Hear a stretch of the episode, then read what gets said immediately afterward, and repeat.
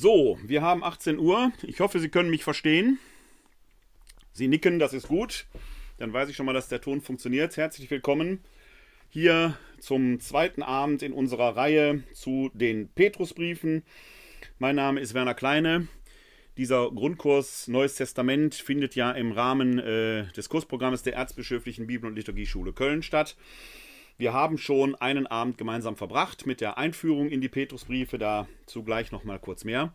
Insgesamt haben wir vier Abende vor uns, also außer dem heutigen Abend noch nächste Woche und übernächste Woche Freitag.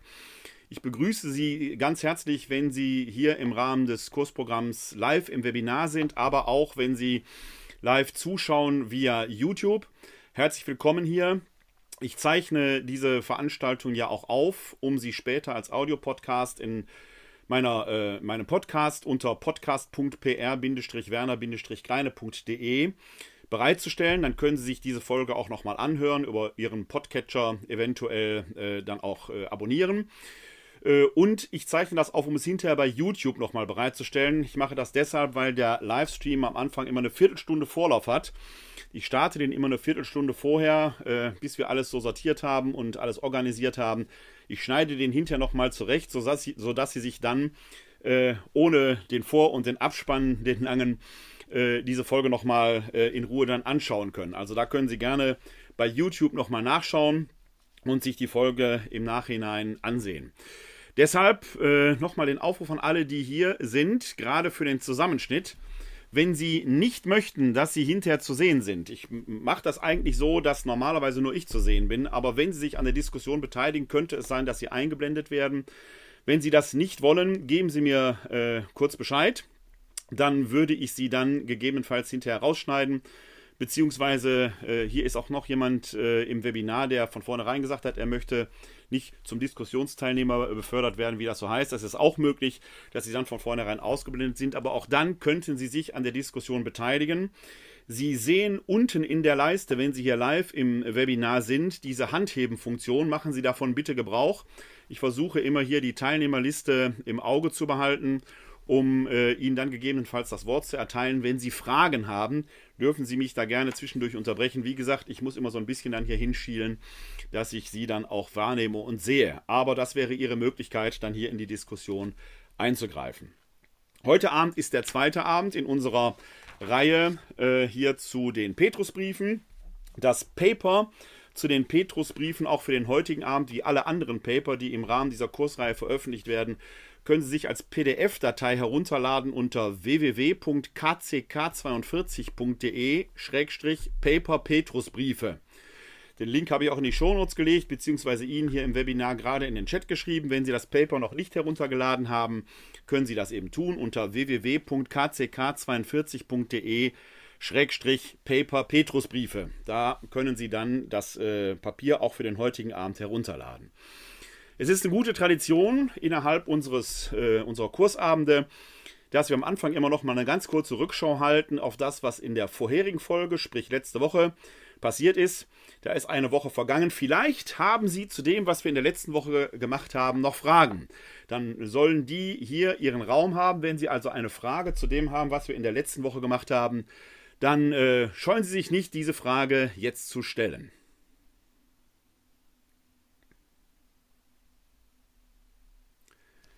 Da sehe ich erstmal keine Meldung. Dann ist das für mich entweder ein Lob, dass ich alles so gut erklärt habe, dass es keine Fragen gibt, oder es ist vielleicht genau andersrum, dass sich keiner traut, wie auch immer. Wir steigen dann mal in das Thema des heutigen Abends ein. Das habe ich überschrieben Bestandsaufnahmen. Warum ich diesen Titel für diesen Abend so gewählt habe, wird sich hoffentlich im Laufe des Vortrages klären. Wir haben ja insgesamt zwei Petrusbriefe und in der letzten Woche wurde ja schon deutlich, dass die nicht in dem Sinne in einem inhaltlichen Zusammenhang stehen, also aufeinander aufbauen oder ja, äh, von einer Person verfasst sind, wie es etwa bei dem ersten und zweiten Korintherbrief beim Paulus der Fall ist, sondern dass wir es hier wahrscheinlich sogar mit zwei verschiedenen Autoren haben. Wir werden uns heute und am nächsten Freitag, in der nächsten Woche, den ersten Petrusbrief vornehmen und dann in zwei Wochen den zweiten Petrusbrief. Und ich starte mal heute mit dem ersten Petrusbrief, dass wir uns ein wenig in die Gliederung vertiefen, Ähm, denn der äh, Autor des ersten Petrusbriefes hat uns da den Gefallen getan, doch einige sehr schöne Gliederungsmerkmale äh, zu präsentieren.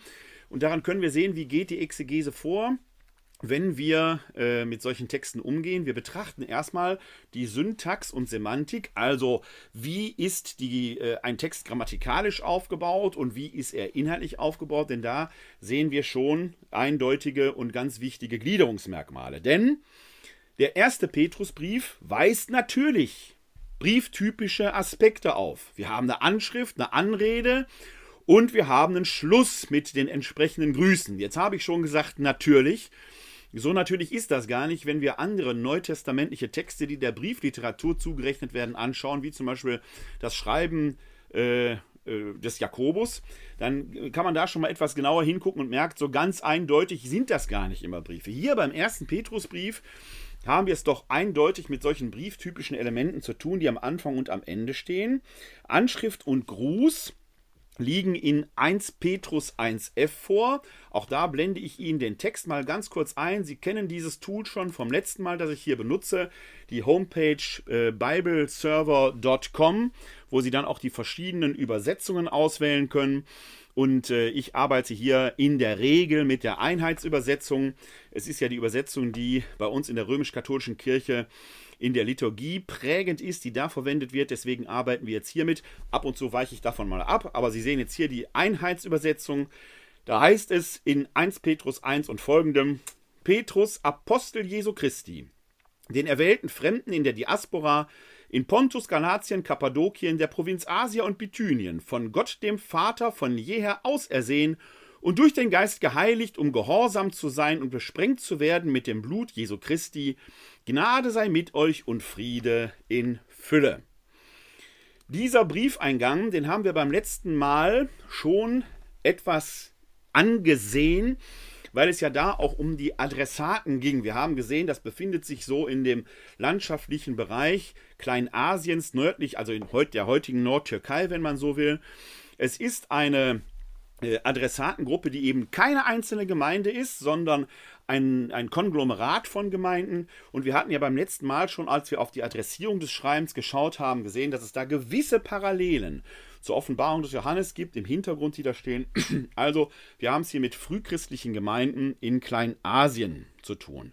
Dann erweitert sich aber dieser Briefeingang schon auch um diesen Segensspruch, der da drin steht und der beinhaltet eine, ja, wie soll man sagen, wie, wie, quasi wie eine Ouvertüre, so ein wenig schon eine Themenangabe um das, was es in diesem Brief gibt, geht.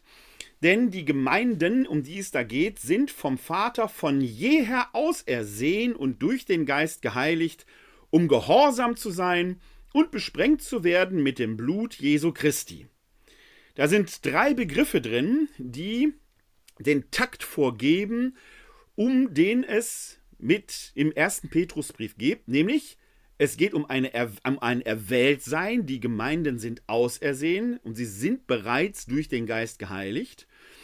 Es geht um das Thema Gehorsam, also wie leben Christen und wie lebt die Gemeindegruppe, die hier adressiert ist, jetzt schon.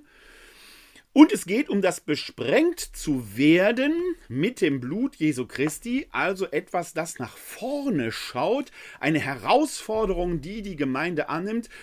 Ja, wir werden gleich sehen, da taucht das Wort Perasmos auf. Perasmos, ein griechisches Wort, das wir aus dem Vater Unser kennen. Im Vater Unser übersetzt mit Versuchung, kann aber eben auch Prüfung heißen.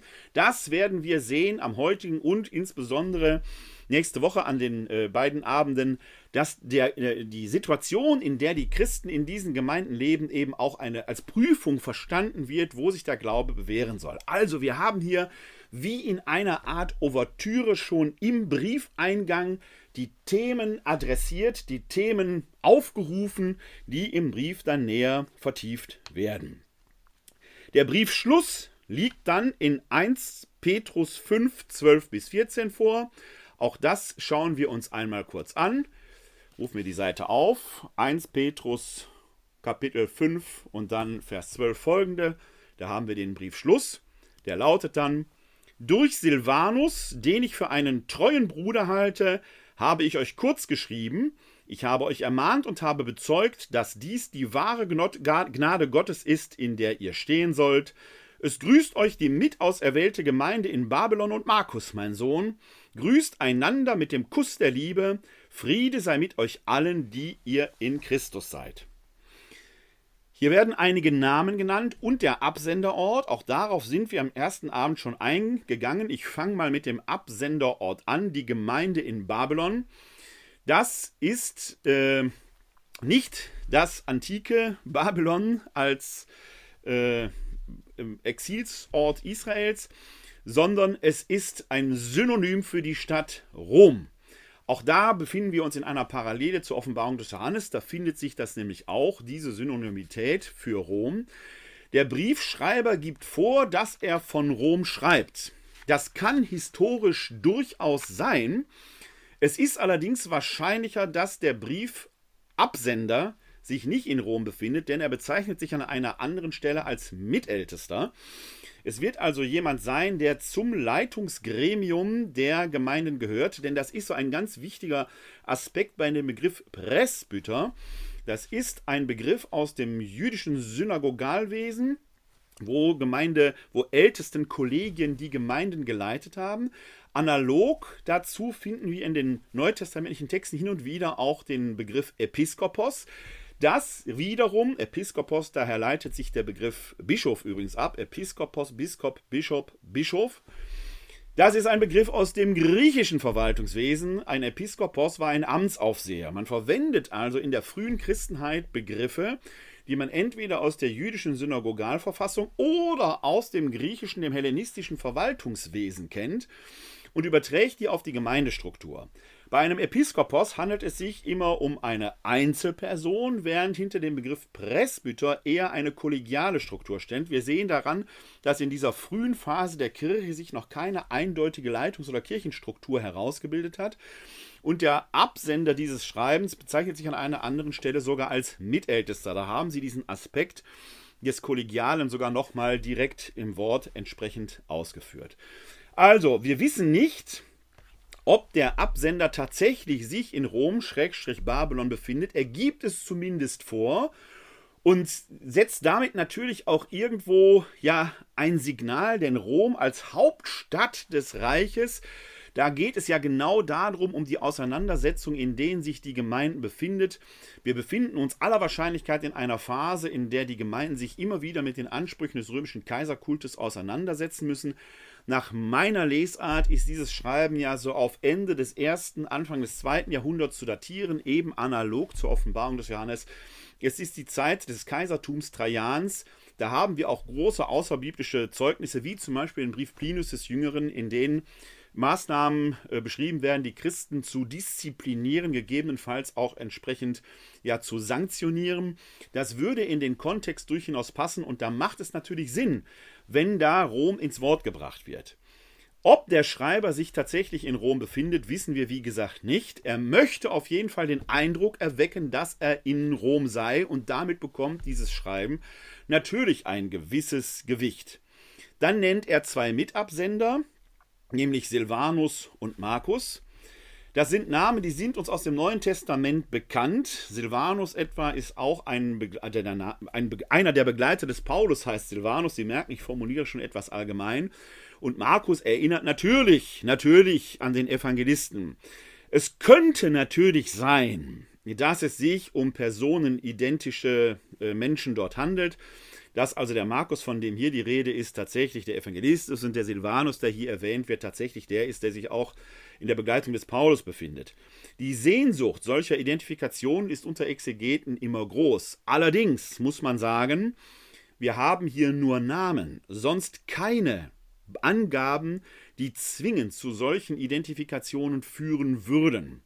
Es ist so ähnlich, als wenn Sie sagen würden, ich kenne einen Josef wir wissen aber nicht, ist es der Josef, der mit dem Namen Ratzinger heißt, oder ist es der Josef, der mit dem Nachnamen Müller heißt. Also rein aus einem Namen kann man noch nicht auf Personenidentitäten schließen. Es könnte sich tatsächlich um einen Zufall handeln, dass wir hier Namenidentitäten haben. Die Sehnsucht in der Kirche und in der Exegese, in der kirchlichen Tradition, ist aber immer, möglichst große Identifikationen herzustellen. Aber diese Identifikationen bergen immer auch die Gefahr, dass man vorschnell identifiziert. Wir können einfach nur sagen, in der Begleitung des Absenders befinden sich zwei Menschen. Der eine heißt Silvanus, der andere heißt Markus. By the way, wenn meine Datierungsangabe stimmt, dass wir uns am Ende des ersten, Anfang des zweiten Jahrhunderts befinden, müsste der Silvanus auch schon sehr, sehr alt und sehr betagt sein.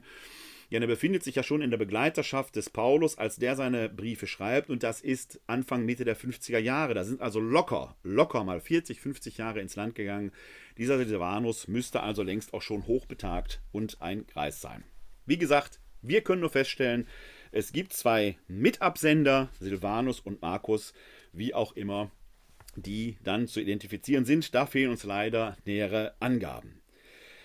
Wenn wir im Text weiter fortschreiten, dann können wir feststellen, dass wir in 1 Petrus 3 bis 12 ein sogenanntes Proömium haben, und zwar in Form einer Eingangseulogie. Eine Eulogie ist eine Lobpreisung. Logos ist ja das Wort, eu ist die griechische Vorsilbe für gut. Kennt man auch aus Evangelium, Euangelion, das ist die gute Botschaft.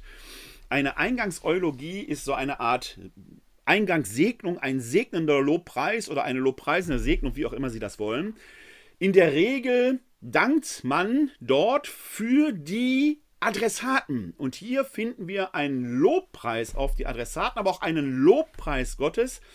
Diese Proömien haben in der Regel den Sinn, die Adressaten, die Hörerinnen und Leser und natürlich auch die Leserinnen und Hörer eines solchen Schreibens frohgemut zu stimmen, Aufnahme bereit zu machen, die Aufmerksamkeit zu erregen.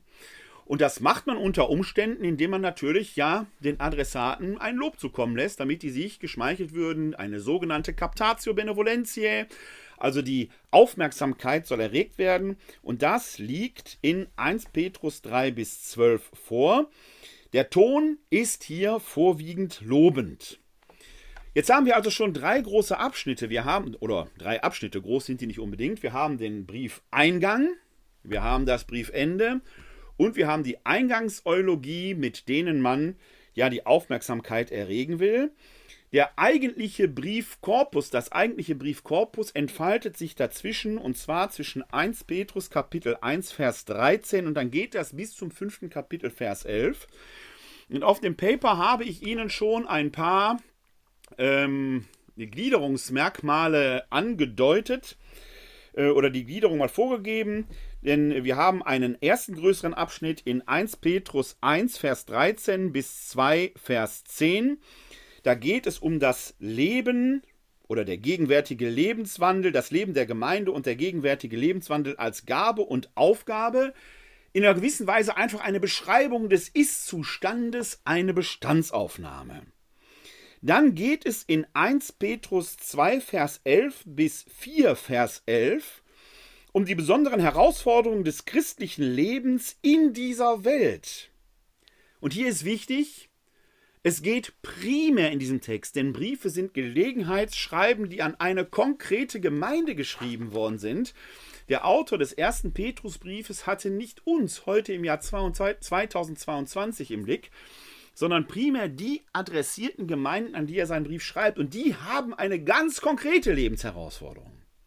Dadurch, dass man äh, die Briefe überliefert hat, dass man sie tradiert hat, lesen wir die natürlich heute auch und wir lesen sie immer auch ein wenig natürlich mit der Brille der Herausforderung unserer Zeit. Aber wir müssen uns immer klar machen, dass wir da nicht vorschnelle Übertragung machen. Ich will das an einem einfachen Beispiel machen, weil ich vorhin den Begriff per Erasmus hatte und weil ich heute, gerade heute, wieder einmal eine beginnende Diskussion um das Vaterunser hatte. Da taucht der Begriff nämlich auch auf in der sogenannten sechsten Bitte und führe uns nicht in Versuchung. Das ist jetzt ein kleiner Exkurs. Da wird sehr vorschnell immer gesagt, ja, ob das nicht falsch übersetzt sei, ob es nicht besser heißen müsse und führe uns in der Versuchung. Oder führe uns durch die Versuchung oder wie auch immer. Es wird dann vereinfacht, der Text wird geglättet, weil natürlich dieses und führe uns nicht in Versuchung, ja, wie so ein Klops im Magen liegt, wieso kann Gott uns in Versuchung führen? Selbst Papst Franziskus hat sich ja mal in diese Richtung geäußert, ob man da nicht möglicherweise eine Änderung vornehmen müsse.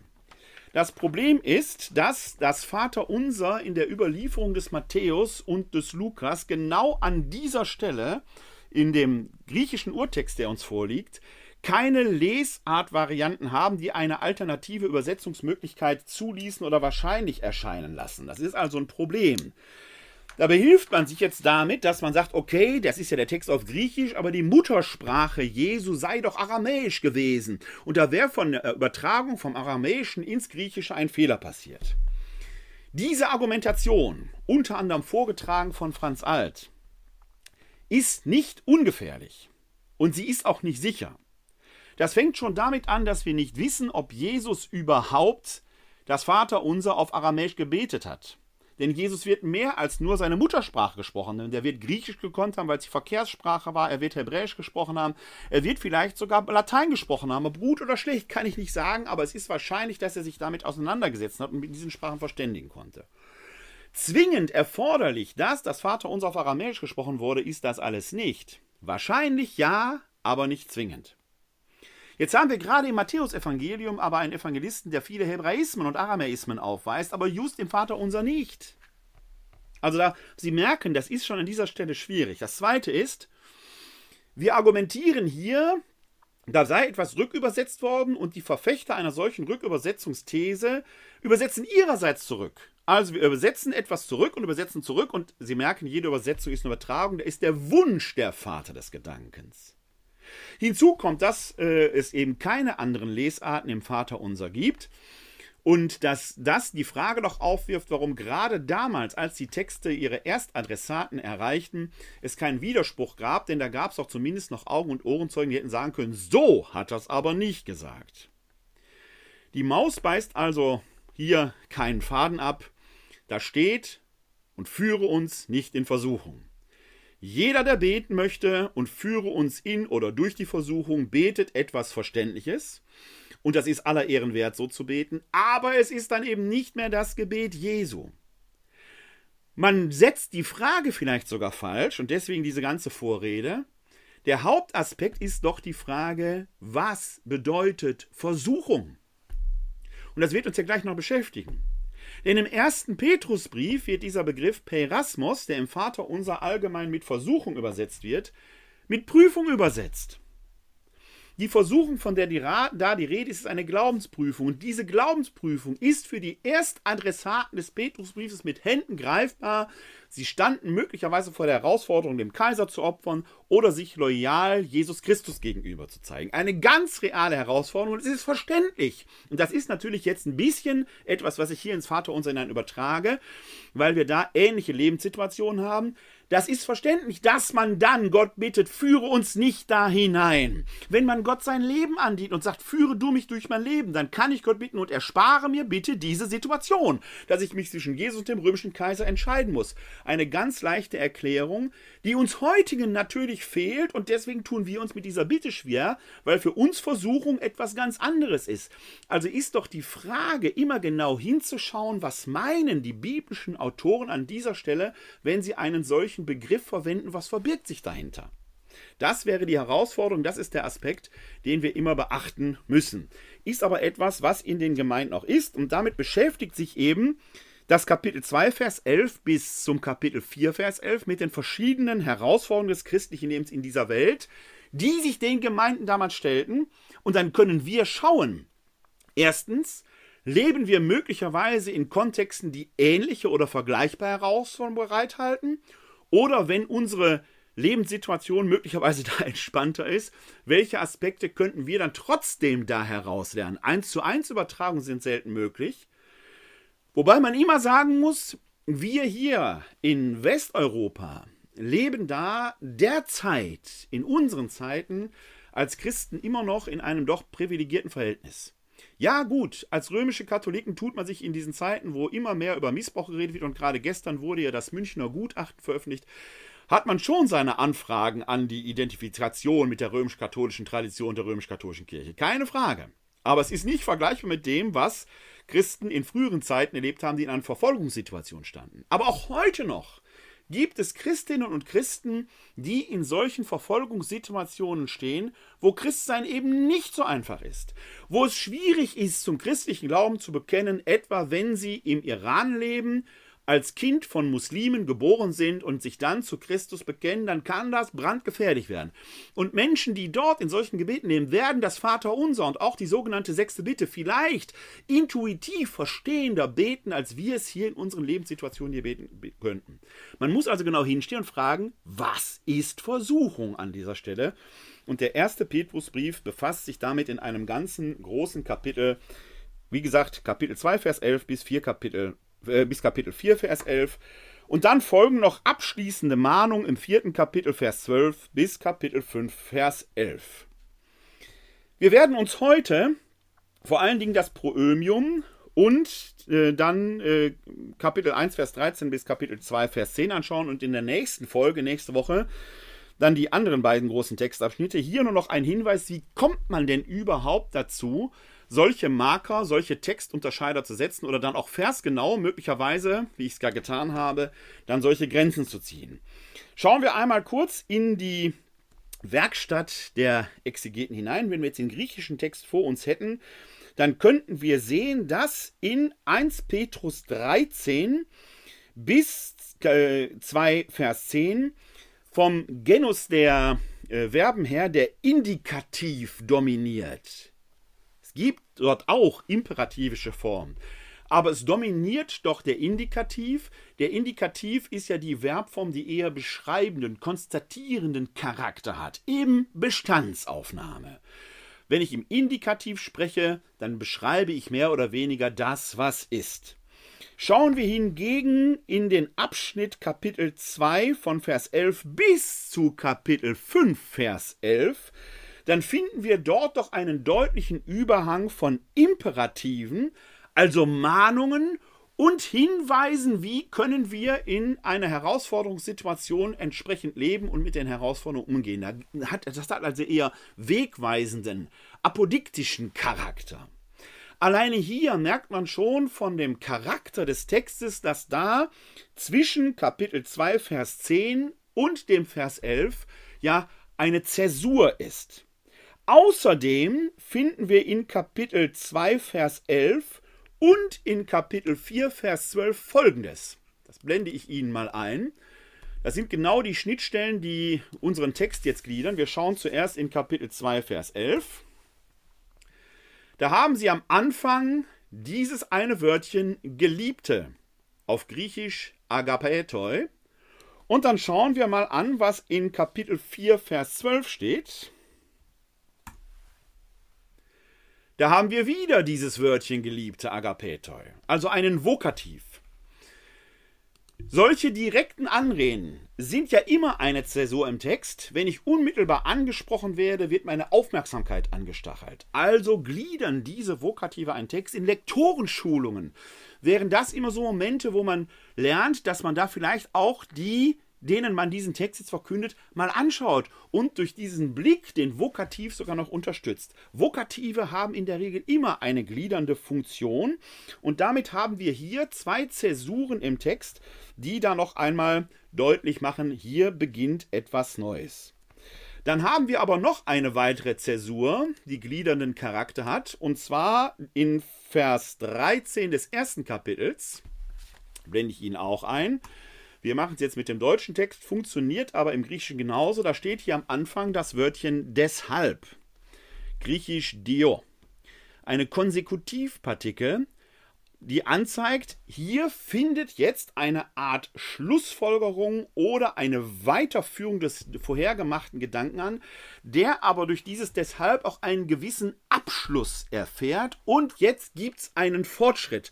Es wird eben etwas gefolgert aus etwas, was vorher formuliert wurde. Das Dio, Deutsch das deshalb, stellt einen konsistenten Textanschluss her, also schon einen Zusammenhang mit dem vorher Gesagten, das ist bei den Vokativen etwas anders, einen Textzusammenhang her, gleichzeitig aber signalisiert es eben auch einen Textfortschritt. So, und wenn Sie diese Aspekte jetzt nehmen, dann sehen Sie, dass wir hier in 1.13 mit dem Dion und dann aber auch in 2.11 und 4.12 mit, äh, mit den Anräten Agapetoi, also das äh, Geliebte mit diesen Vokativen, solche Gliederungszäsuren haben, die im Verein mit der Beobachtung der vorherrschenden Verbformen, auf der einen Seite indikativ, auf der anderen Seite eher verstärkt imperativische äh, Formen, dass wir da genau in diesen Aspekten dann die Gliederungsmerkmale haben, warum wir im eigentlichen Hauptteil des Textes diese Gliederung haben: Proömium, Kapitel 1, die Verse 3 bis 12 dann ein Abschnitt, den ich eben überschrieben habe mit Bestandsaufnahme des gegenwärtigen Lebenswandels der Gemeinde, Kapitel 1, Vers 13 bis 2, Vers 10. Und dann in Kapitel 2, Vers 11 bis 4, Vers 11 die Beschreibung der Herausforderung des christlichen Lebens in dieser Welt mit entsprechenden Handlungsanweisungen und abgegrenzt eben durch den Vokativ und dann nochmal den Vokativ in 4.12, der einleitet die abschließenden Mahnungen bis zum Briefschluss hin. Inhaltlich zerfällt der eigentliche Briefkorpus damit in zwei große Teile. Nämlich einen ersten Abschnitt, der auf die gegenwärtige Situation schaut, und einen zweiten Abschnitt, der auf die Herausforderungen schaut. Beide Abschnitte sind in sich nochmal untergliedert und das macht es uns einfach, hier den ersten Petrusbrief auf zwei Abende zu verteilen. Heute geht es um die Bestandsaufnahme, umfasst die Eingangseulogie und dann die Beschreibung des gegenwärtigen Lebenswandels. Und am nächsten Abend werden wir uns dann mit den Herausforderungen beschäftigen. Schauen wir also auf das sogenannte Proömium im ersten Petrusbrief Kapitel 1, die Verse 3 bis 12. Da lautet der Text folgendermaßen. Ich muss den Text eben hier aufrufen, einen kleinen Moment. Das Proömium lautet folgendermaßen in der Einheitsübersetzung von 2016. Gepriesen sei der Gott und Vater unseres Herrn Jesus Christus.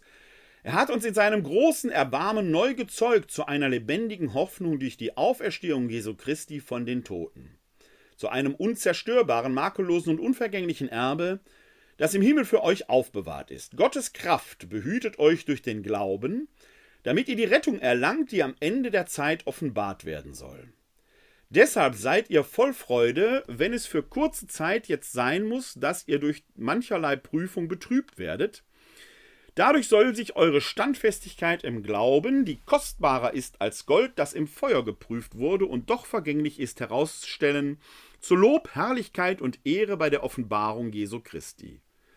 Ihn habt ihr nicht gesehen und dennoch liebt ihr ihn, Ihr seht ihn auch jetzt nicht, aber ihr glaubt an ihn und jubelt in unaussprechlicher und von Herrlichkeit erfüllter Freude, der ihr das Ziel eures Glaubens empfangen werdet, eure Rettung. Soweit der Wortlaut des sogenannten Proömiums, das wir uns nun näher anschauen. Im Griechischen steht betont am Anfang das Wort Eulogetos, besetzt eben gepriesen. Ich habe das Ganze ja auch genannt eine Eingangseulogie.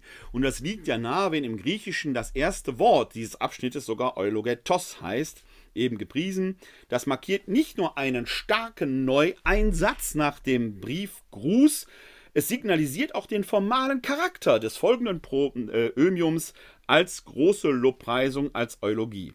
Gepriesen wird dabei nicht primär die Gemeinde, sondern der Adressat des Lobpreises ist zuerst der Gott und Vater unseres Herrn Jesus Christus. Das ist bemerkenswert, denn wir heutigen im Jahr 2022 sehen Gott doch eher trinitarisch, zumindest wenn wir Christen sind, als Vater, Sohn und Heiliger Geist. Und wenn wir nur noch Christen römisch-katholischer Prägung sind, dann sehen wir ja, dass Vater, Sohn und Heiliger Geist ja gleichrangig sind. Sie sind jeweils Gott, aber gleichzeitig als Person noch unterschieden. Im orthodoxen Trinitätsverständnis hat der Vater eher eine Allursächlichkeit. Im Glaubensbekenntnis können Sie das schön sehen. Das ist ja der Streit, der sich aus dem Konzil von Chalcedon, äh, aus dem Konzil von Konstantinopel heraus ergibt. Wir beten in unserem Glaubensbekenntnis römisch-katholischer Prägung oder westlateinischer Prägung, beten wir, wir glauben an den Heiligen Geist, der Herr ist und lebendig macht, der aus dem Vater und dem Sohn hervorgeht. Bei uns ist die Gewährleistung eben, der geht aus dem Vater hervor, weil er seinen Geist in den Adam bläst und ihn so lebendig macht. Und der auferstandene Jesus Christus haucht ja seine Jünger an im Johannesevangelium. Während die orthodoxen Christen beten wir auch in den Heiligen Geist, der Herr ist und lebendig macht, der aus dem Vater hervorgeht und mit dem Vater und dem Sohn angebetet und verherrlicht wird. Das ist die sogenannte Filioque-Frage, die zwischen orthodoxen und äh, westlateinischen Christen diskutiert wird, auch sehr streithaft ist, die mitursächlich war für das Schisma von 1054, die bis heute immer wieder virulent ist. Aber Sie können hier sehen, dass da immer noch Gesprächs- und Diskussionsbedarf letzten Endes besteht. Warum erwähne ich das hier? Weil wir hier, wenn wir das so lesen, eher eine orthodoxe Lesart hätten, denn gepriesen wird der Gott und Vater unseres Herrn Jesus Christus. Der gesamte christologische Diskurs, der im Konzil von Nicea 325 dann dazu führen wird, dass wir Jesus Christus als wahren Menschen und wahren Gott bekennen, ist hier natürlich noch nicht ausgefaltet. Es ist klar, dass Gott in Jesus präsent ist, dass der Vater sich durch Jesus offenbar wird, aber das ist auch klar, dass Jesus der Sohn Gottes ist, aber es ist noch gar nicht ausreflektiert, in welcher Weise. Dieser theologischen Diskurs, der beginnt quasi oder steht hier am Anfang. Christologisch bleibt deshalb die Frage nach dem Wesen Jesu so gesehen hier offen. Sie ist auch offen für die Frage oder für das Bekenntnis, er ist wahrer Gott und wahrer Mensch, aber es ist eben noch nicht entsprechend ausgefaltet. Die großen christologischen und trinitarischen Reflexionen stehen noch bevor. Gleichwohl insinuiert die Anrede Vater, dass Gott durch Jesus Christus handelt. Warum? Das Bekenntnis zum Gott Abrahams, Isaaks und Jakobs, den Erzvätern, war doch vertraut Dazu bekannte sich auch Israel. Höre Israel, der eine Gott, Gott ist einer, das Schema Israel. Und natürlich ist das Bekenntnis, dass dieser eine Gott der Gott Abrahams, Isaaks und Jakobs ist, der Stammväter eben. Bei Jesus kommt aber hinzu, dass er nicht nur Gott Jesu ist, sondern auch Vater. Und damit wird eine besondere Beziehungsqualität zwischen Jesus und Gott angedeutet, die wir im christologischen und trinitarischen Diskurs immer weiter entdecken, dass Jesus eben Gott ist, dass seine Identifikation stattfinden kann. Dies aber hier noch nicht vollständig ausgreift, gleichwohl insinuiert diese Vatertitulatur, die hier hineingenommen wird in diesen Lobpreis, dass Jesus eben nicht bloß Prophet ist. Also wir finden hier schon eine deutliche Wertschätzung, eine deutliche, einen deutlichen Hinweis, dass Gott in Jesus und durch Jesus gehandelt hat. Die Gottesbeziehung Jesu wird hier in einer besonderen Weise qualifiziert und in gewisser Weise zwar in die Reihe mit den Patriarchen gestellt, aber doch von ihr abgehoben. Ergänzt wird diese äh, Qualifizierung dann durch eine besondere Formel, wenn es hier heißt, ähm, jetzt muss ich mal ganz kurz gucken, er hat uns in seinem großen Erbarmen neu gezeugt zu einer lebendigen Hoffnung durch die Auferstehung Jesu Christi von den Toten. Fast nonchalant haben wir hier eine der frühchristlichen Bekenntnisformeln, die man sich damals zurief, die uns auch heute noch im Gruß, vor allen Dingen in der orthodoxen Kirche, äh, begegnet, wenn es dort im Ostergruß heißt, der Herr ist auferstanden mit der Antwort, er ist wahrhaft auferstanden, Halleluja. Diese sogenannte eingliedrige Formel, die Auferstehung Jesu Christi von den Toten, begegnet uns hier als Bekenntnis, und sie hat eine Zielrichtung, die kommt dazu, nämlich dass wir durch diese Auferstehung Jesu Christi von den Toten gezeugt sind zu einer lebendigen Hoffnung und darin zeigt sich das Erbarmen Gottes an uns. Hier kommt also ein soteriologischer Aspekt hinein, die Auferstehung von den Toten, die Auferstehung Jesu von den Toten, ist nicht einfach nur ein herausragendes Ereignis, sondern es hat eine Zielrichtung. Sie hat etwas, heute würde man sagen, mit der Gnade, mit dem Erbarmen Gottes für uns zu tun. Kreuzestod und Auferstehung sind für uns, zu unserer Erlösung, zu unserem Erbarmen. Gemeint ist mit der ersten Person Plural, die hier steht, ursprünglich natürlich die Gemeinde, besser gesagt hier, die Gemeinden, an denen sich, an die sich der Autor richtet. Die Enthebung des Briefes aus dem ursprünglichen Kontext aber und die Verbindung mit der allgemein gewordenen Glaubensformel macht die Lobpreisung über den historischen Kontext hinaus anwendbar. Auch wir können uns heute mit dieser Formel, mit diesem Lobpreis, wenn Sie so wollen, begrüßen. Sie gilt damit letztlich durch alle Zeiten all jenen, die aus dem Tod und der Auferstehung Jesu Christi begründeten Hoffnung leben. Und das macht diesen Brief dann für uns heute auch gut 1900 Jahre nach seiner Abfassung anwendbar und wertvoll. Zumindest, wenn wir ihn zustimmen können in diesem Bekenntnis zu der Auferstehung des Gekreuzigten. Dann adressiert sich der Brief gewissermaßen auch an uns, obwohl wir gar nicht die Erstadressaten waren. Sonst bliebe dieser Brief einfach, was nicht das Schlechteste ist, aber letzten Endes in der Auswirkung der Wirkung dann doch dahinter dem zurückbleibt, wenn man sich diesen, diesen Lobpreis aneignen kann. Sonst bleibt es ein historisches Zeugnis, wie haben Christinnen und Christen um die erste Jahrhundertwende hinein gelebt. Die Hoffnung, von der hier die Rede ist, ist relevant und konkret. Sie richtet sich zwar auf den Himmel, in dem das Erbe auf die Hoffenden wartet. Auch das schauen wir uns nochmal an. Ich blende Ihnen den Text gerne da nochmal ein. Wir sind hier in Vers 4. Denn äh, die lebendige Hoffnung zu einem unzerstörbaren, makellosen und unvergänglichen Erbe, das im Himmel aufbewahrt ist. Jetzt könnte man natürlich hier, gerade angesichts einer real existenten Herausforderung, wenn nicht gar Bedrohung, in der sich die Adressaten befunden haben, mit der sie sich auseinandersetzen müssten, ja, annehmen, das ist jetzt eine schöne Vertröstung auf den Himmel wie Marx es auch gesagt hat, so eine Art Opium fürs Volk. Macht euch keine Sorgen, wird schon gut gehen. Und dann kann man sich da schön auf den Himmel und braucht hier nichts mehr machen. Dass das aber nicht so ist, dass die Hoffnung hier im lebendigen Sein schon sich entfalten soll, wird in Vers 5 deutlich. Gottes Kraft behütet euch durch den Glauben, damit ihr die Rettung erlangt, die am Ende der Zeiten offenbart werden soll behütet euch durch den Glauben. Das ist etwas, was jetzt hier passiert.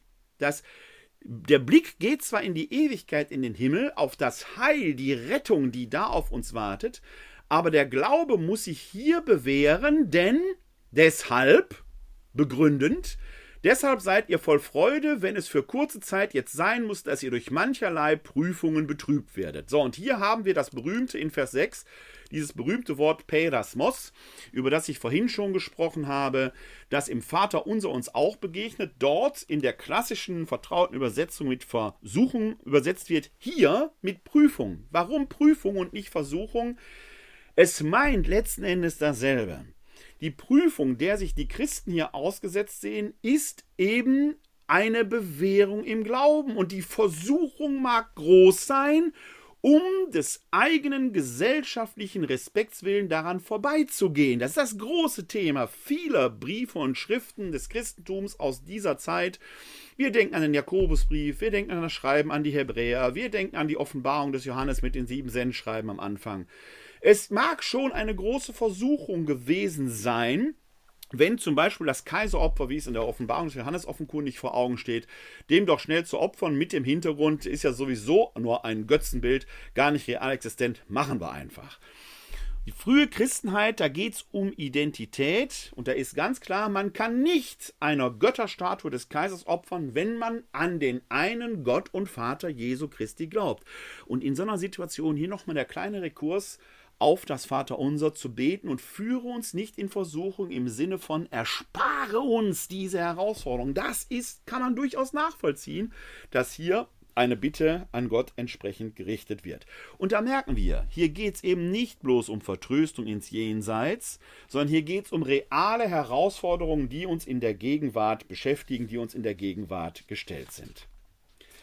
Das wiederum erweist sich in der Freude, die die Glaubenden erfüllt, auch und gerade angesichts der Prüfungen, die uns eben gestellt sind. Da sind wir in Vers 6 weiterhin.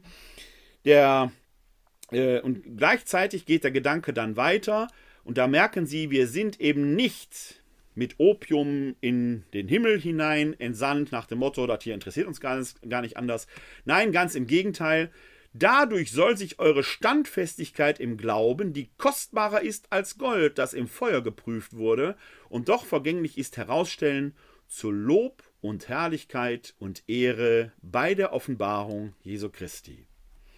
Hier kommt übrigens ein Begriff zur Anwendung, der hier in der Einheitsübersetzung von 2016 mit Standfestigkeit übersetzt wird. Im griechischen Urtext finden wir dort das Wörtchen Dokimion, das eigentlich auch eher Bewährung heißt. Und da haben sie wenn Sie Perasmos und Dokimion sehen, Prüfung, Schrägstrich Versuchung und Bewährung, die Standfestigkeit wäre etwas, was sich aus der Bewährung heraus ergibt. Also die Herausforderung der Gegenwart, die Versuchungen von Gott sich abzuwenden und sich den Verlockungen der Welt hinzugeben, wenn Sie so wollen, den kann man nur begegnen, wenn man sich gerade in diesen Situationen bewährt, und weil man weiß, dass man da scheitern kann, kann man Gott durchaus bitten, erspare es uns bitte, weil wir um die eigene Schwäche wissen. Die Herausforderungen der Gegenwart sind dann aber gleichzeitig eben auch eine Gelegenheit zur Bewährung, aus denen man gestärkt hervorgehen kann, eine Art Läuterung. Das verbirgt sich hinter dem Begriff des Goldes, das im Feuer geprüft wird und doch vergänglich ist. Ich persönlich bin ja ein Kind des Ruhrgebietes, ich kenne noch die Hochöfen der Kruppschen Fabrik in Essen-Altendorf, wo ich groß geworden bin. Ich weiß, dass Stahl lange im Feuer sein musste, um wirklich geläutert, wirklich gut zu sein, dass wirklich die Kohlereste daraus verbrannt sind.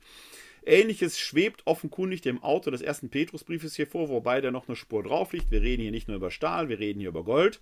Das muss auch geläutert werden, um gut zu sein. Um wie viel mehr wert sind die Christinnen und Christen, die sich in solchen Läuterungsprozessen, in denen sie die Standhaftigkeit ihres Glaubens unter Beweis stellen konnten, die sich da bewährt haben, äh, um wie viel mehr wert sind diese Christinnen und Christen, die im Glauben dann angesichts solcher Situationen wachsen können. Die Herausforderung ist also umso größer, als der Gegenstand des Geglaubten nicht unmittelbar vor Augen steht. Das ist der Gedanke in Vers 8. Ihn habt ihr nicht gesehen, dennoch liebt ihr ihn, ihr seht ihn auch jetzt nicht, aber ihr glaubt an ihn und jubelt in unaussprechlicher und von Herrlichkeit erfüllter Freude, da ihr das Ziel der Rettung, da ihr das Ziel eures Glaubens empfangen werdet, eure Rettung. Darum geht es letzten Endes. Es ist zielgerichtet, teleologisch auf das Heil, auf die Rettung, die als Lohn der Bewährung winkt. Und da ist natürlich ein starkes Motivationsmoment drin, wenn es um die Identität der Gemeinde geht, sich da jetzt gerade aufrechtzuerhalten, der Bewährung entsprechend standzuhalten. Hier lohnt es sich aber nochmal auch genau auf den Text zu schauen, wenn wir da in Vers 8 äh, in der Schlussbemerkung, ich blende den Text nochmal ein, damit Sie den vor Augen haben, wenn es da äh, schnell von Rettung die Rede ist, hier in äh, Vers 8 am, äh, und Vers 9 am Ende, da finden wir im Griechischen nämlich eine interessantere Formulierung. Da heißt, da ist von der Soterian Psychon die Rede. Merkwürdigerweise übergeht die Einheitsübersetzung von 2016 diesen Begriff Psychon. Ich blende Ihnen mal parallel dazu, da können Sie äh, sehen, wie interessant dieses Tool hier von Bible Server ist, die Luther-Übersetzung ein.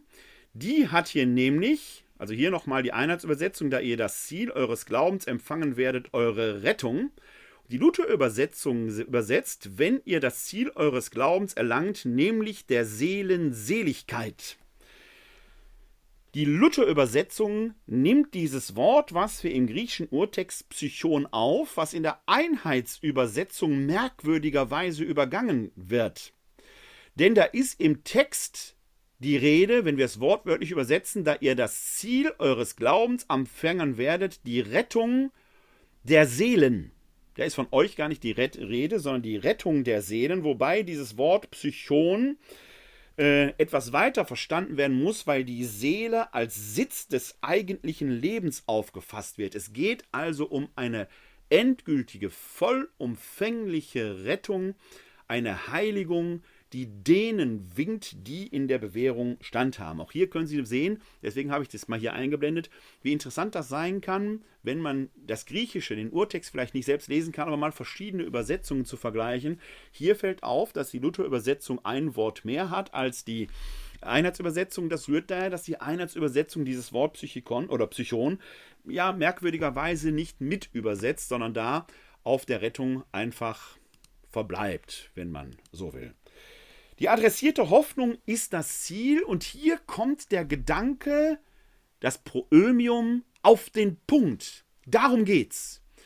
Wir stellen fest, dass wir in einer Bewährungssituation sind. Wir formulieren die Rettung als Ziel. Darin ist der Impuls enthalten, Bleibt standhaft, haltet fest, das Ganze verbunden mit einer Eulogie, mit einer Lobpreisung für die Tat Gottes, dessen Sohn Jesus Christus seine Bewährungsprobe im Kreuzestod ja bestanden hat, von den Toten auferstanden ist. Und gerade mit Blick auf dieses Ereignis, auf diese Glaubensformel, daraus kann die Motivation erwachsen, den gegenwärtigen Herausforderungen entsprechend zu begegnen.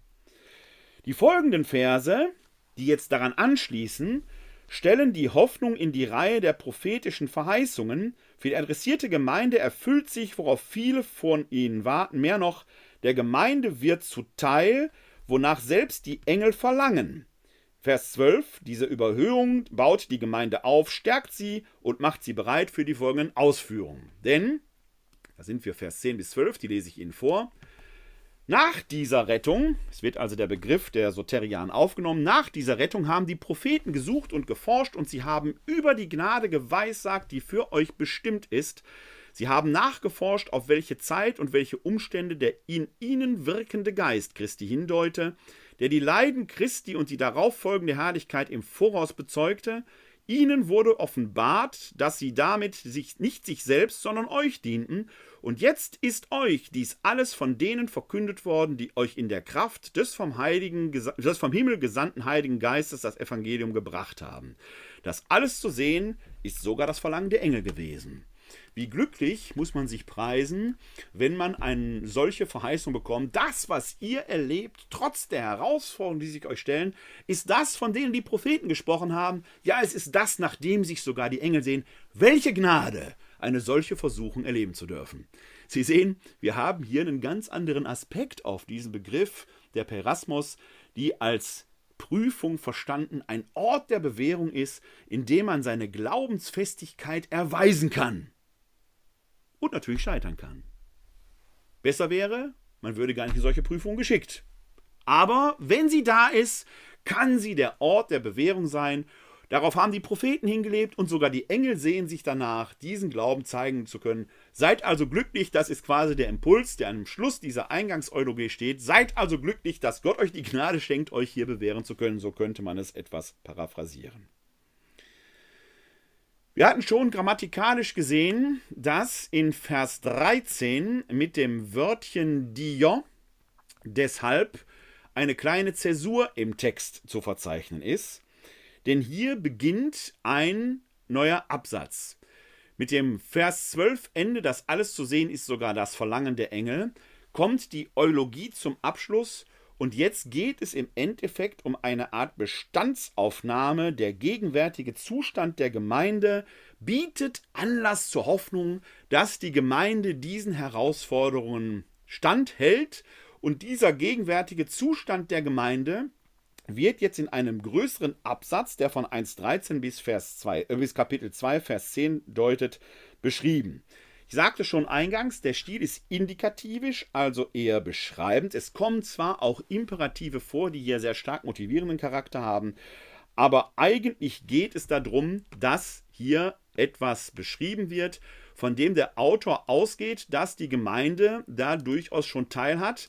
Und das kann man sehen, wenn wir hier schon den Eingangsvers sehen. Deshalb umgürtet euch und macht euch bereit. Seid nüchtern und setzt eure Hoffnung ganz auf die Gnade, die euch bei der Offenbarung Jesu Christi geschenkt wird. Die Gemeinde ist auf einem guten Weg, aber sie wird hier nochmal motiviert. Man kann sich die Situation fast so vorstellen wie bei einem Fußballspiel, wo die Mannschaft in der ersten Halbzeit schon sehr viel Schönes gezeigt hat und der Trainer jetzt der Mannschaft mitgibt, macht weiter so. Ja, haben sie auch ein, äh, ein ähm, Indikativ es ist sehr gut, macht weiter so, da ist der Imperativ also eine Motivation.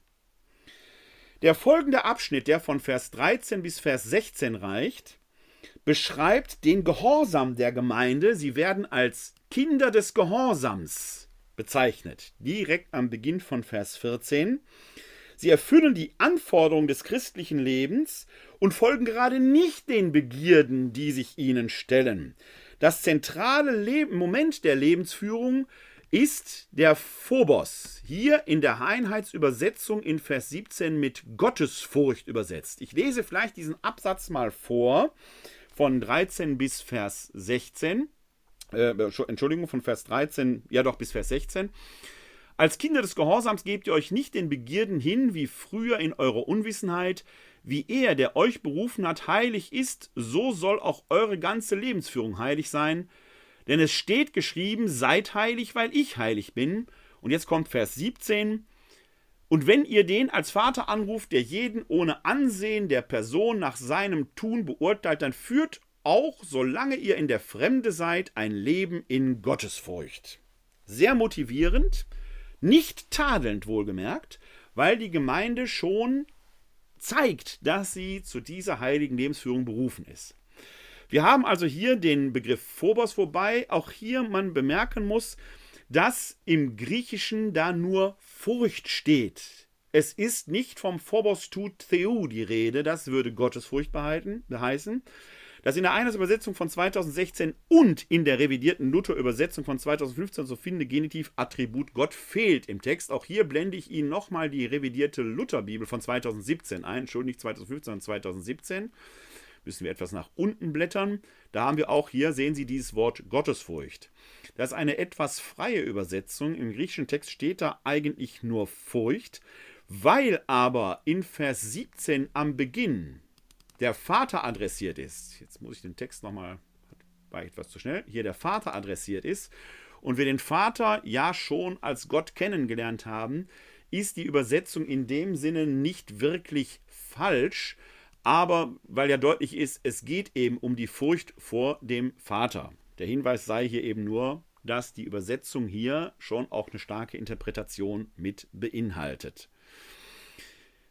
Gott ist der Adressat der Furcht, der Garant der Standfestigkeit des Lebens in der Fremde.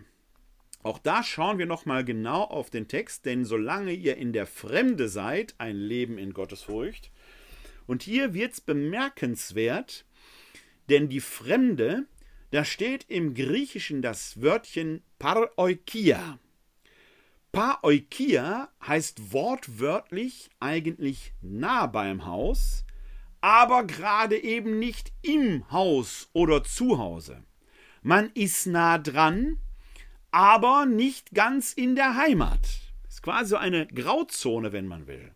Das Bemerkenswerte und Interessante ist, Nebenbemerkung, dass vom griechischen Paoikia sich das lateinische Parochia ableitet, was wiederum im Deutschen zu Pfarrei wird.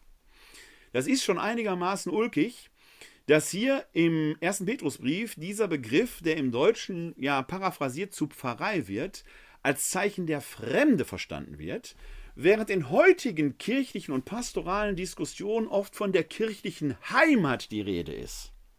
Der erste Petrusbrief hält uns hier einen interessanten Spiegel vor. Sind wir tatsächlich in einer Pfarrei so zu Hause und jetzt kommt kritische Anfrage, die möge jeder und jeder für sich selbst beantworten, die so zur Heimat wird, dass wir den Himmel aus dem Blick verlieren und die eigentliche Berufung, aus der wir Christen leben sollen?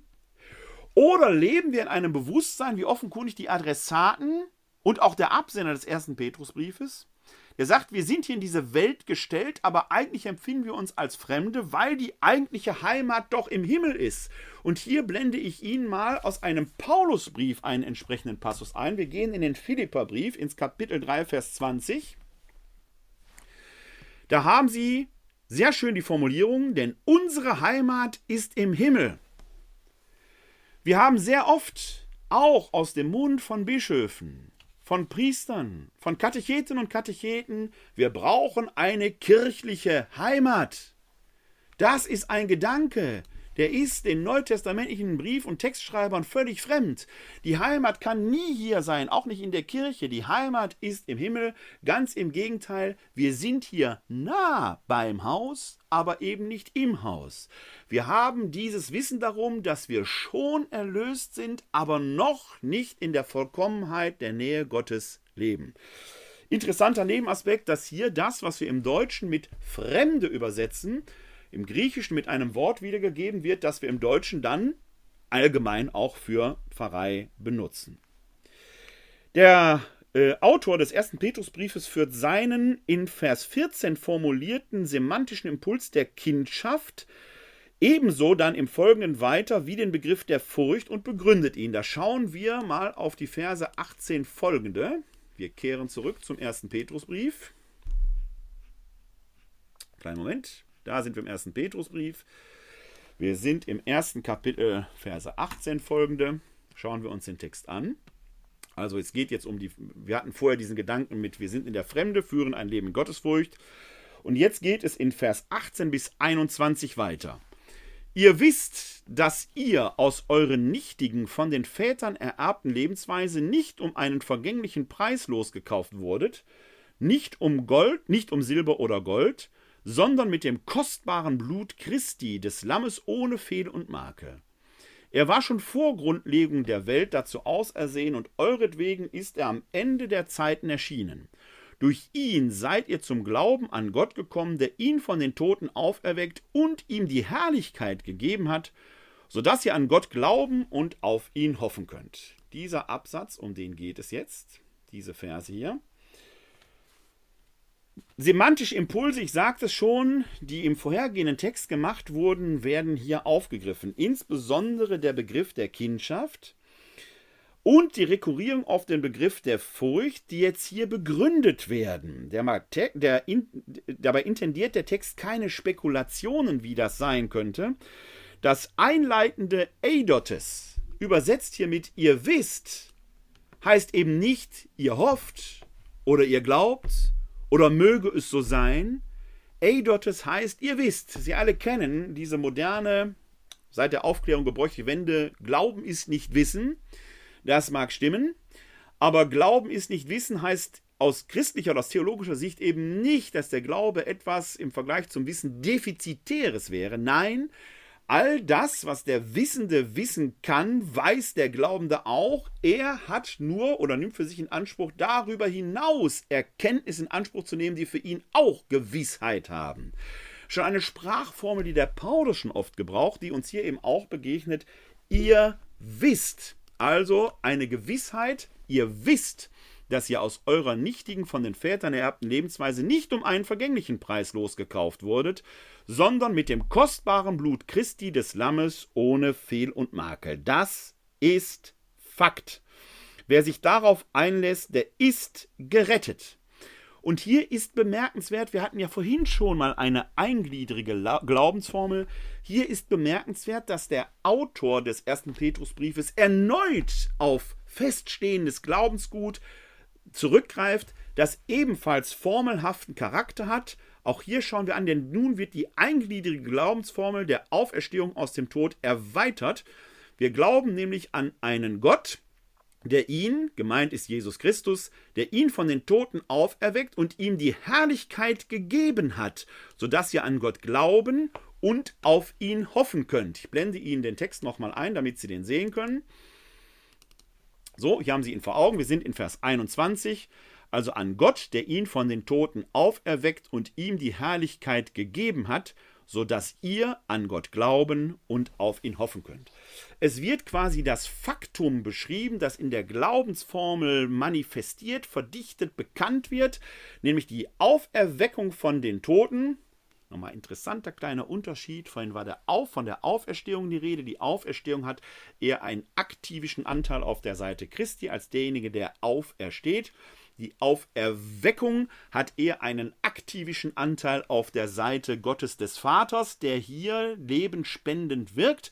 Im Ergebnis kommt es auf dasselbe hinaus. Der Gekreuzigte lässt den Tod zurück Und hier ist der aktivische Anteil des Vaters, des Gottes, noch stärker, denn er hat ihm, Jesus Christus, die Herrlichkeit gegeben.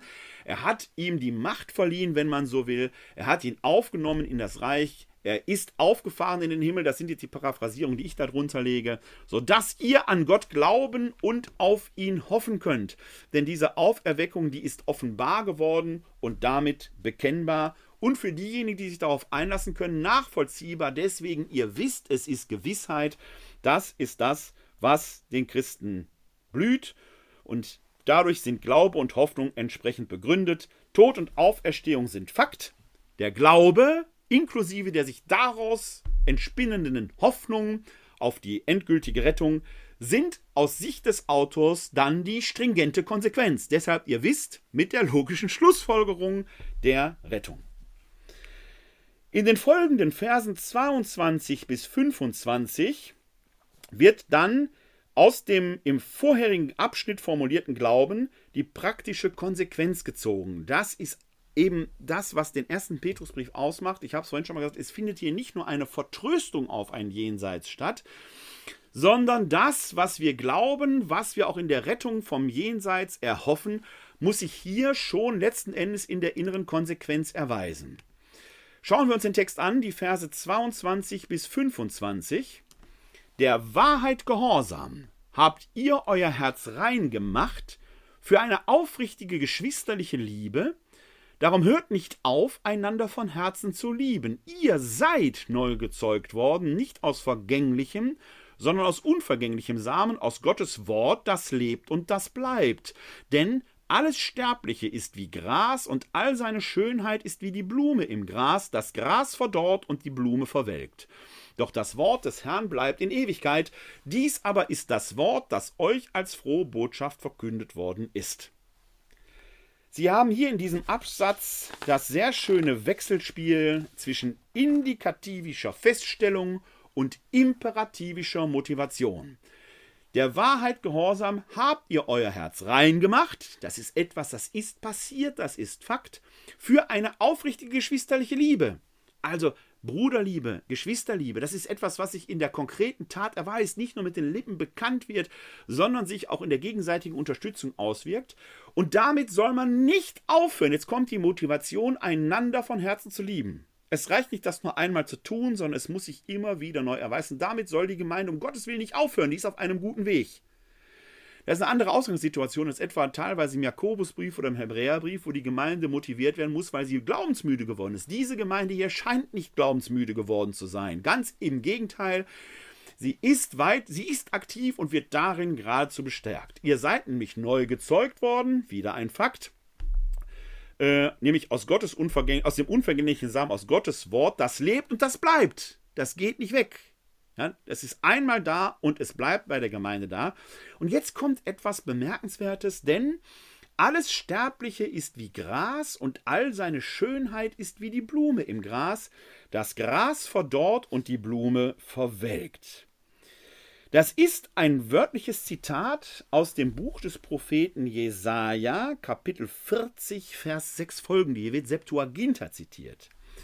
Wenn Sie aber mal regelmäßig an Beerdigungen teilnehmen, wird Ihnen dieses Bild möglicherweise auch bekannt worden, äh, vorkommen, denn es begegnet uns auch in Psalm 103, Vers 15 folgender. Blende Ihnen den Text ein.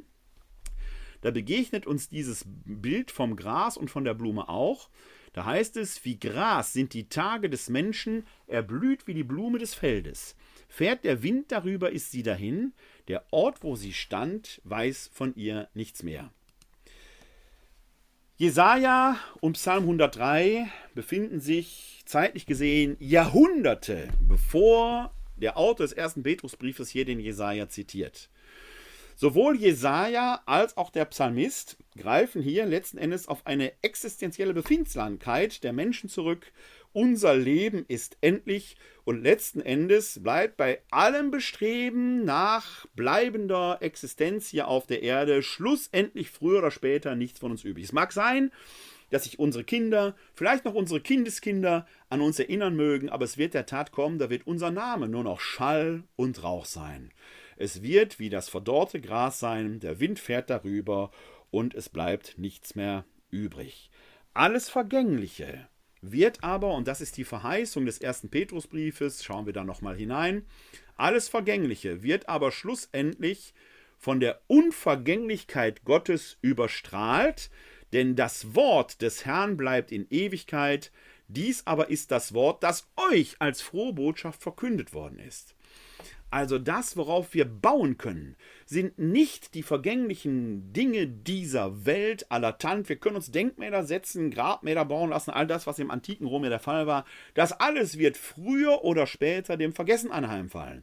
Man kann den Prozess des Vergessens vielleicht hinauszögern, aber alles wird irgendwann verwittern. Unsere Namen werden noch schon draußen. Das Einzige, was bleibt, ist das Wort Gottes. Hier auch nochmal, wenn man so will, ein äh, Bild aus dem Buch des Propheten Jesaja. In seiner Hand sind unsere Namen geschrieben. Also, wer sich auf etwas Verlässliches, wer auf etwas Verlässliches bauen will, der kann tatsächlich nur auf Gott bauen. In ihm allein ist die Existenz begründet, die das Vergessen überstrahlt.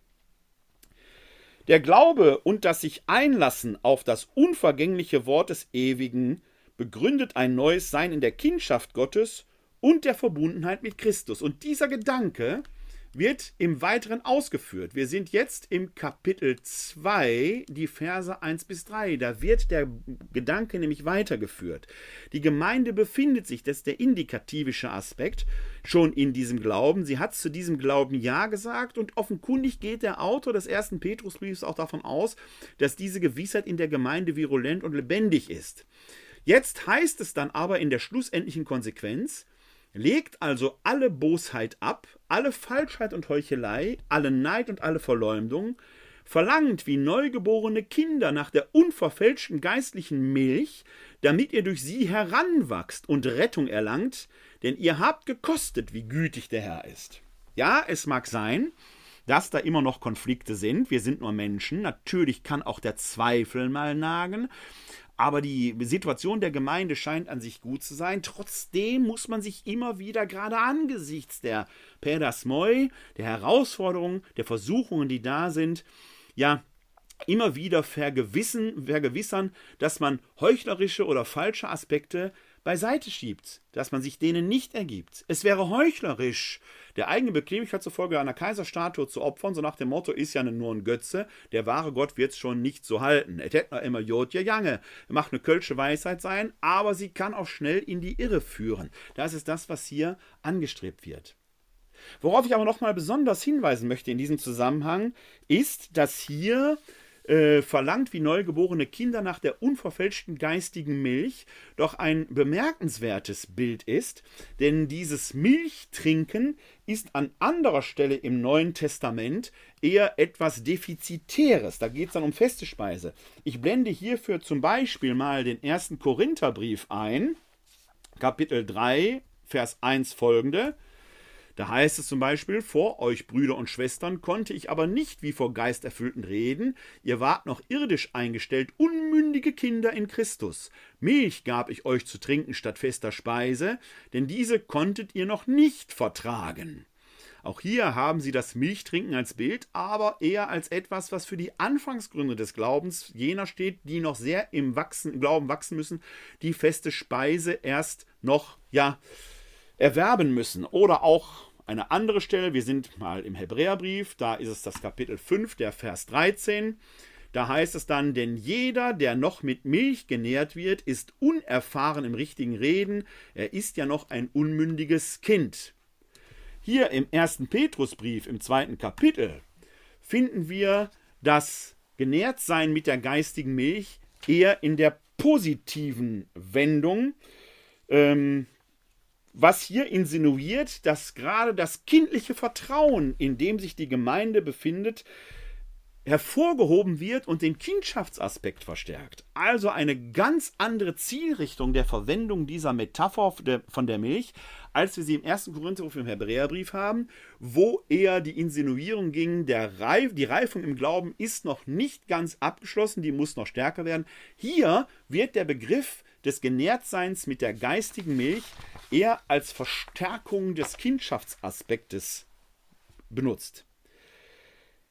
Das bereitet einen Gedanken vor, der in eine bemerkenswerte Kontrastierung hineinführt, wie nämlich der weitere Gedankengang zeigt. Denn es gibt so eine Art kleine Zäsur, weil dieses kindliche Verhältnis jetzt plötzlich merkwürdig konterkariert wird. Und zwar in den Versen 4 bis 8. Kommt zu ihm, dem lebendigen Stein, der von den Menschen verworfen, aber von Gott auserwählt und geehrt worden ist. Lasst euch als lebendige Steine zu einem geistigen Haus aufbauen, zu einer heiligen Priesterschaft, um durch Jesus Christus geistige Opfer darzubringen, die Gott gefallen. Denn es heißt in der Schrift, siehe, ich lege in Zion einen auserwählten Stein, einen Eckstein, den ich in Ehren halte. Wer an ihn glaubt, der geht nicht zugrunde. Euch, die ihr glaubt, gilt diese Ehre. Für jene aber, die nicht glauben, ist dieser Stein, den die Bauleute verworfen haben, zum Eckstein geworden, zum Stein, an den man stößt und zum Felsen, an dem man zu Fall kommt. Sie stoßen sich an ihm, weil sie dem Wort nicht gehorchen, doch dazu sind sie bestimmt. Aha. Dieser Aspekt aus dem ersten Korintherbrief und aus dem Hebräerbrief, wo das Genährtsein mit Milch als leicht defizitär galt, was mit einem Nähren mit fester Speise konterkariert wird, findet hier in einer gewissen Weise eine Entsprechung, aber nicht in dem tadelnden Ton, den wir im ersten Korintherbrief und Hebräerbrief hatten, nach dem Motto, ihr müsstet eigentlich viel weiter sein, als ihr seid. Wir haben jetzt hier eher das Milchtrinken, das Genährtsein mit Milch als positive Basis, auf der jetzt die Gemeinde weiter wachsen kann. Also statt Tadel Motivation. Deshalb dieses Rufen kommt zu ihm und jetzt wechselt die Bildwelt. Sie geht hin auf eine Baumetapher zu dem lebendigen Stein, der von den Menschen verworfen, aber von Gott aus erwählt worden ist. Lasst euch als lebendige Steine zu einem geistigen Haus auferbauen, zu einer heiligen Priesterschaft, um durch Jesus Christus geistige Opfer darzubringen, die Gott gefallen. Das Bild ist bemerkenswert, denn von Priesterschaft ist im Neuen Testament nur in ganz bestimmten Zusammenhängen die Rede. Gerade heute hat im, äh, wir schreiben den 21.01.2022, gerade heute hat der Neutestamentler Martin Ebner in dem äh, theologischen Feuilleton feinschwarz.net einen bemerkenswerten Artikel über äh, die Idee des Priestertums geschrieben, weil wir ein Priestertum, wie wir es in der katholischen Kirche, römisch-katholischen Kirche kennen, neutestamentlich eigentlich nur schwer begründen können. Christus hat keine Priester eingesetzt. Ich verlinke den Artikel später in den Shownotes, wenn Sie hier äh, sich die Audio, den Audio-Podcast oder die äh, Zusammenfassung äh, bei YouTube in dem Video anschauen, da können Sie das äh, äh nochmal nachsehen. Ich lege den Link für diejenigen, die am Kurs teilnehmen, äh, auch auf meine Homepage, wo ich ja die Materialien zusammenfasse unter www.pr- nein, www.pastoralservice.de, Entschuldigung, www.pastoralservice.de. Da lege ich Ihnen den Link auch hinein. Sehr lesenswert, wie ich finde. Es ist angekündigt, dass er morgen am 22.01. eine Fortsetzung erfahren soll. Warum erwähne ich das? Weil hier dezidiert von einer auserwählten Priesterschaft die Rede ist. Und Martin Ebner arbeitet in diesem Artikel sehr gut heraus, dass Priestersein damals eben nicht Presbyter hieß, sondern Hiereus. Und der Hiereus war entweder im antiken Kultbetrieb Roms oder der Hellenisten jemand, der Opfer darbrachte, Tieropfer oder ähnliches. Und ähnliches galt auch für den Tempel. Die Priester im Tempel brachten eben Opfer dar, Tieropfer. Es ist also kein Wunder, dass der Autor des ersten Petrusbriefes hier just eben auch auf eine solche Opferterminologie anspielt, wenn er vom geistigen Opfer redet, die Gott gefallen. Hier wird eben kein Blut vergossen. Es ist überhaupt ein Opfer. Ein Opfer ist in der damaligen Denkweise das Herstellen einer Verbindung mit Gott. Es ging gar nicht primär darum, dass da Schlachtopfer dargebracht werden. Im Alten Testament heißt es ja schon, an Brand- und Schlachtopfern habe ich kein Gefallen. Zerreißt eure Herzen, nicht eure Kleider. Joel 2,13. Der Christ, die Christin, die sich zu Gott hinwendet, bringt sich als geistiges Opfer dar und wenn Priester diejenigen sind, die Opfer darbringen, ist klar, dass hier schlussendlich davon die Rede ist, dass nun die Gemeinde eine heilige Priesterschaft ist, wenn die sich betend, bekennend Gott, dem Gott und Vater Jesu Christi zuwenden, sich auf diesen Glauben an den vom Kreuzestod Auferstandenen hinzuwenden. Das ist das Opfer, von dem die Rede ist. Das begründet dann die Priesterschaft der Glaubenden, von der in späteren Jahrhunderten auch durch die Reformation dann das sogenannte allgemeine Priestertum abgeleitet worden ist. Das ist eine Schlussfolgerung, die man später, in späteren Jahrhunderten daraus zieht. Noch bemerkenswerter ist aber, dass hier plötzlich eine Baumetaphorik äh, aufkommt, nämlich dass man sich zu einem heiligen Haus aufbauen lassen soll, nämlich von dem einem geistigen Haus aufbauen lassen soll, als lebendigen Steinen.